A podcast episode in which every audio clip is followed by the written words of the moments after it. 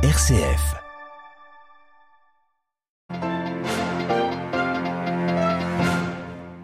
Vœu de Noël du pape François à la curie romaine ce matin, un des discours du Saint-Père les plus attendus de l'année.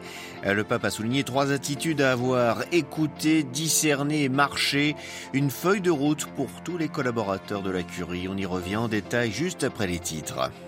En cette période de Noël, ce sont les enfants qui sont au centre des attentions de tout le monde, mais qu'en est-il de ceux qui vivent dans la rue? Exemple en Côte d'Ivoire où la Fondation Égalité vient en aide à 537 jeunes à Abidjan. En Pologne, changement radical à la tête de l'information dans l'audiovisuel public. Le gouvernement de Donald Tusk a remercié toute l'équipe dirigeante afin de permettre le retour, affirme-t-il, de la pluralité et d'une information sérieuse. Radio Vatican, le journal, Xavier Sartre. Bonjour. Écouter, discerner, marcher. C'est autour de ces trois verbes que le pape François a articulé ce matin son discours à la curie romaine à l'occasion de la présentation des vœux de Noël. Le pape a présenté une sorte de feuille de route pour renouveler l'élan des administrations du Saint-Siège et se défaire, Marine des pièges de la bureaucratie. Oui, Xavier, une feuille de route en trois points pour une constante remise en question à partir de l'écoute et du discernement et pour se mettre en marche vers la lumière. Car travailler à la curie, a dit François, c'est accomplir un itinéraire de foi à une époque marquée par les violences de la guerre, par les changements climatiques, la pauvreté, la souffrance et la faim. Un contexte difficile donc qu'il faut aborder avec la proximité, avec la tendresse et la compassion de Dieu, a continué le pape, avant d'expliquer comment arriver à une telle approche. Alors il faut commencer par une écoute intérieure capable de comprendre les désirs et les besoins de l'autre en évitant de se comporter comme des loups rapaces qui dévorent les paroles des autres sans les écouter. En revanche, l'art de l'écoute permet de redécouvrir la valeur des relations avec ouverture et sincérité. Ensuite vient le temps du discernement a continué François, avant d'évaluer les décisions à prendre et les choix à faire. Le discernement doit aider, y compris dans le travail de la curie, à être docile à l'Esprit Saint pour pouvoir choisir les orientations et prendre les décisions, non pas en appliquant simplement le règlement, mais Xavier, selon l'Évangile. Alors après l'écoute et le discernement, François évoque la marche, prenons pour exemple les rois mages. Oui, exemple intéressant puisque depuis le début de son pontificat, le pape a initié une ample réforme de la curie, l'invitant à emprunter de nouvelles voies, des chemins inexplorés qui portent à la lumière, alors qui mieux que les rois mages ont exploré un tel itinéraire?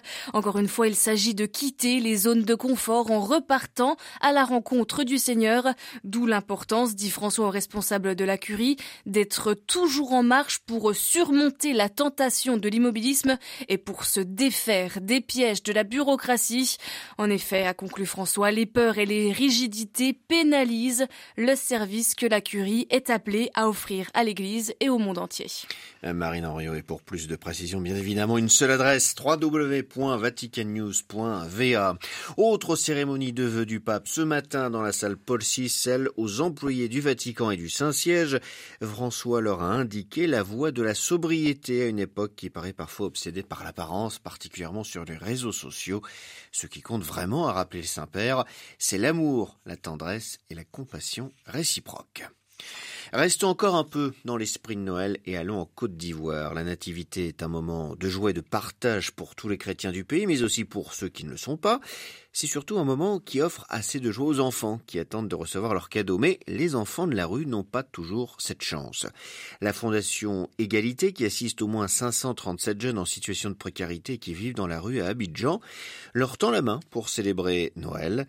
Anderson Kouame, président de cette fondation, déplore leurs conditions de vie. Pour Noël, euh, apporter quand même un peu de joie sur le regard des enfants, on décide quand même d'organiser quelque chose pour ceux qui sont dans les besoins, pour ces enfants-là, et puis de partager beaucoup de choses avec eux, que ce soit les repas, que ce soit des cadeaux, que nous avons pris la charge de pouvoir les offrir à ces enfants. Ces enfants-là, même quand ils prennent ces cadeaux qu'on leur donne, ils ne savent même pas où n'est pas seulement de donner des cadeaux aux enfants. Même quand on leur donne des cadeaux, Il n'y a même pas d'endroit où vous pouvez les conserver. C'est ça la vraie réalité au fait. Nous n'attendons pas seulement la fête de Noël pour pouvoir leur partager de quoi, de leur donner du sourire. Tous les jours que Dieu fait, nous le faisons. Qu'est-ce qu'il faut faire? Il faut leur trouver un abri, ou même si ce petit cadeau peut être peut se retrouver au chemin de leur matelas, je pense que ça sera quand même un grand pas. Voici des zones qui n'ont pas choisi d'être dans la rue, de vivre ce qu'ils sont en train de vivre dans la rue. Mais je dirais que c'est l'inconscience de certains parents qui ont décidé d'abandonner ces enfants-là dans la rue, de ne pas assumer leurs responsabilités. Beaucoup de ces jeunes sont dans la rue, c'est des talentueux. Ils ont encore de l'expérience actuellement. Ils ont juste besoin que quelqu'un leur donne un coup de main. Des propos recueillis par Myriam Sanduno. En République démocratique du Congo, poursuite des élections générales aujourd'hui, décision prise hier par la CENI à la commission électorale après les dysfonctionnements observés dans plusieurs régions et bureaux de vote. Les observateurs déployés par les églises ont signalé de nombreuses irrégularités. Les évêques catholiques congolais ont estimé par ailleurs que la prolongation du vote pourrait porter atteinte à l'intégrité des élections. Toujours pas de trêve entre le Hamas et Israël. Les combats se poursuivent donc et les bombardements israéliens ne cessent pas.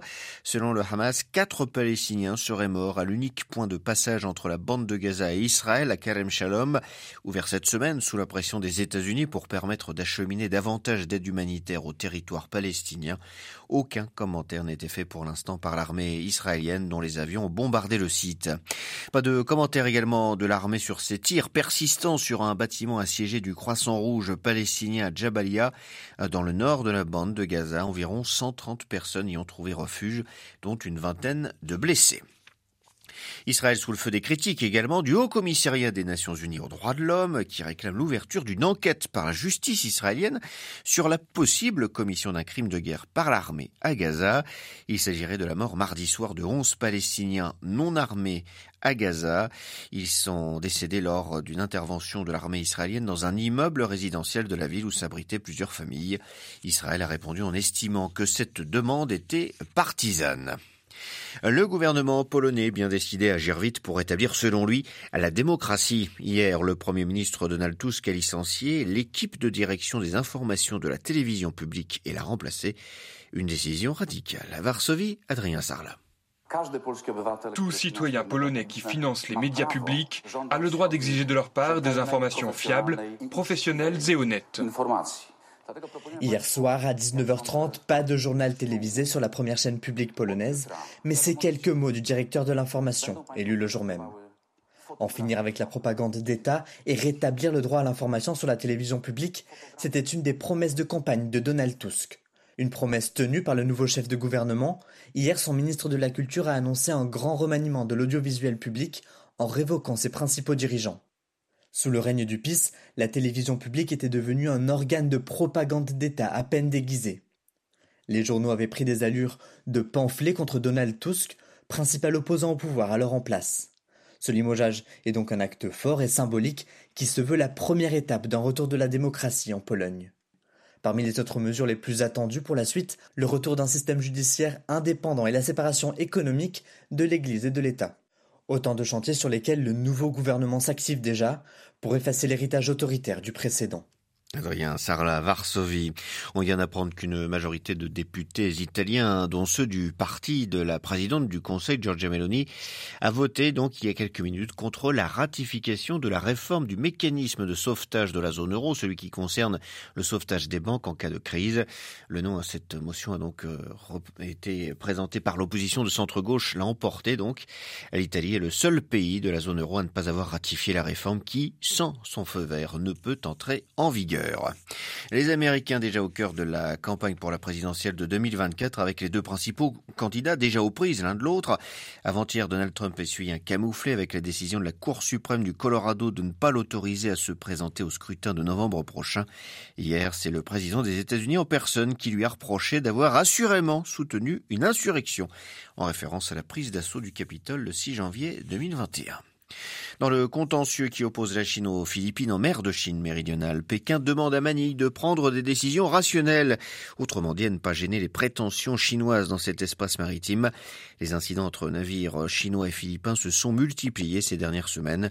Le gouvernement philippin a lui assuré qu'il ne céderait pas aux pressions de la Chine.